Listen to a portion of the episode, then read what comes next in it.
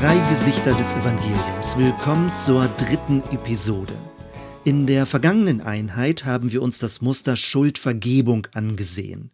Jetzt soll es um Angst und Schutz gehen.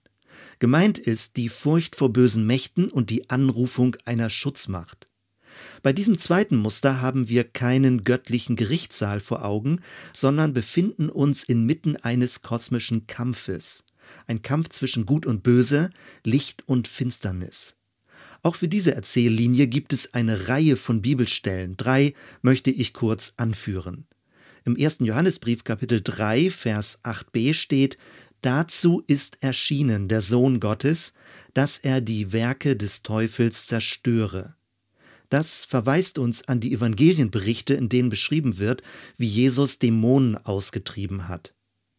Am Ende des Epheserbriefes schreibt Paulus im Zusammenhang der sogenannten geistlichen Waffenrüstung, denn wir haben nicht mit Fleisch und Blut zu kämpfen, sondern mit Mächtigen und Gewaltigen, mit den Herren der Welt, die über diese Finsternis herrschen, mit den bösen Geistern unter dem Himmel.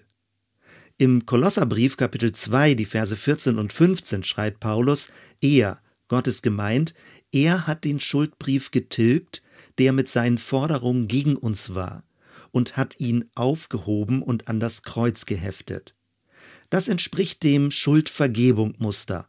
Und dann lesen wir weiter, er hat die Mächte und Gewalten ihrer Macht entkleidet und sie öffentlich zur Schau gestellt und über sie triumphiert in Christus.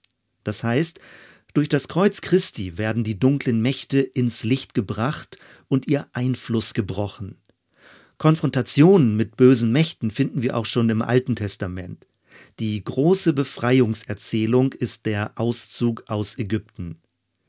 Diese wenigen Hinweise machen schon deutlich, wie unterschiedlich das Angst-Schutzmuster tickt.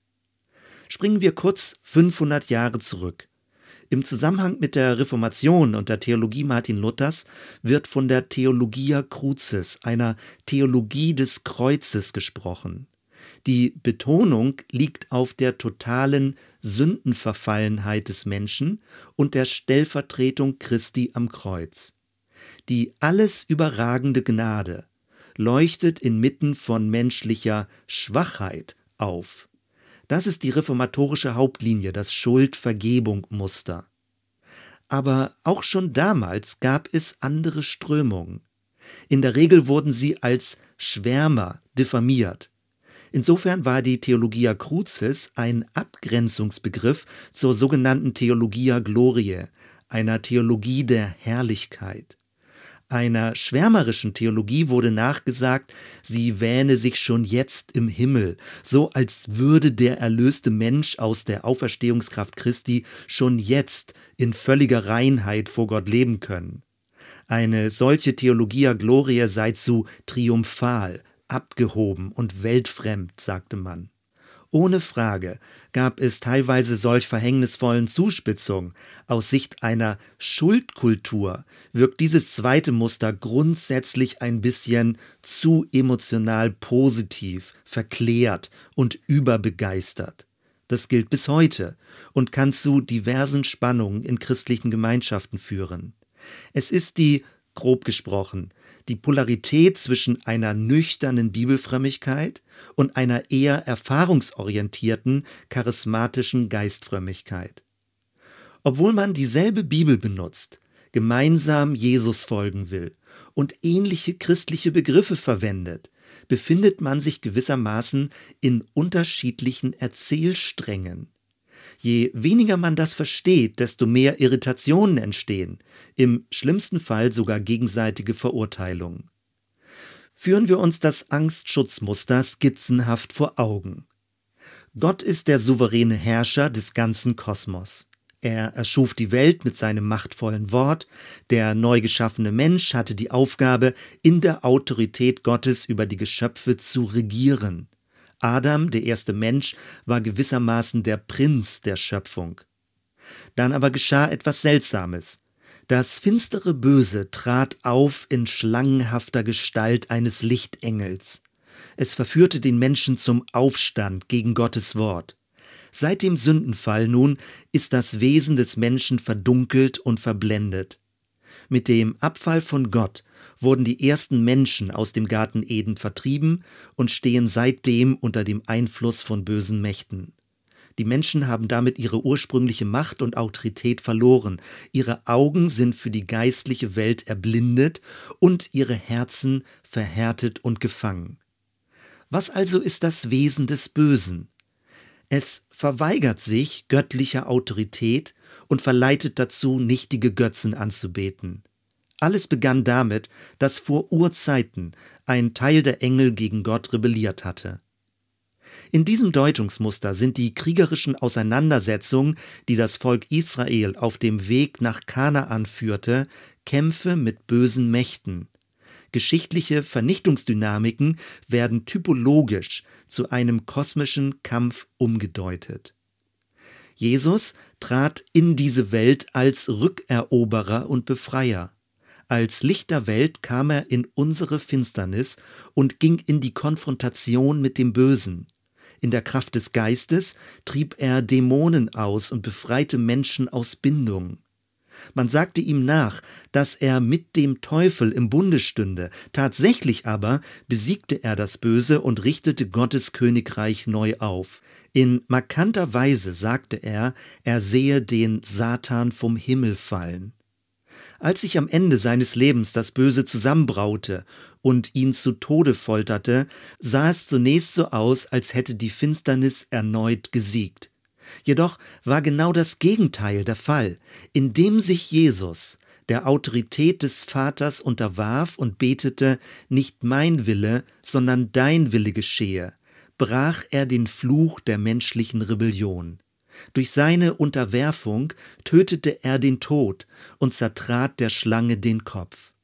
Durch seine reine Liebe wurde der grundlose Hass der Welt offenbar. In diesem Muster ist der Tod von Jesus eine geniale Strategie Gottes. Es ist eine Durchgangsstation zur Auferstehung, Himmelfahrt und Einsetzung zur Rechten des Höchsten. Die Auferstehung ist der ultimative Machtbeweis Gottes. Christus wurde damit zur höchsten Instanz im Universum. Was bedeutet das für die Menschen, die als Christen leben wollen? In diesem zweiten Muster geht es, zugespitzt gesagt, weniger um die Unterordnung unter göttliche Gebote, wie im Schuldvergebung-Muster, sondern um die Unterwerfung unter eine göttliche Autorität. Unterwerfung klingt ein bisschen schroff, nennen wir es besser Hingabe. Wer sich der Autorität Gottes unterstellt, steht unter seinem Schutz und braucht keine Angst vor bösen Mächten zu haben. Die Wirkung der Gnade zeigt sich weniger in Vergebung, sondern eher in Befreiung. Es ist ein Wechsel vom Dunkel ins Licht. Nachfolger Christi sind Träger des Lichtes und kämpfen einen geistlichen Kampf. Wer allein den wahren Gott verehrt, wird von ihm in allen Bereichen seines Lebens gesegnet. Im Glauben sind wir schon jetzt mit Christus in die himmlische Welt versetzt und werden am Ende der Zeiten mit ihm regieren. Wer sich ein bisschen im Neuen Testament auskennt, weiß, dass es für all das biblische Aussagen gibt. Als Sprachbild haben wir es aber nicht mit einem himmlischen Gerichtssaal, sondern mit einem kosmischen Kampfplatz zu tun. Das irdische Leben eines Menschen besteht im ständigen Hin und Hergerissen werden zwischen Gut und Böse. Immer ist er von unsichtbaren Mächten umgeben, die auf ihn einwirken können. In säkularer Perspektive wird dieses Muster animistischen, teilweise afrikanischen Kulturen zugeschrieben. Dort geht es dann um Talismane, Amulette, Flüche, Rituale und Zaubersprüche. Lange Zeit hat die westliche, rational-wissenschaftliche Weltanschauung verächtlich darauf herabgesehen. Theologisch hat sich das niedergeschlagen in Entmythologisierungsprogrammen der Bibeltexte. Man sollte sich aber nicht täuschen. Schon längst hat dieses Angstschutzmuster wieder Einzug gehalten in Gesellschaften, die sich selbst gerne als aufgeklärt bezeichnen. In negativer Gestalt werden Gebete dann zu einer Art Zauberformel, um den Alltag besser bewältigen zu können. Bibelworte werden zu Rezepten, um im Beruf erfolgreich zu sein. Im extremsten Fall wird Gott und der Glaube instrumentalisiert, um materiell gesegnet zu werden.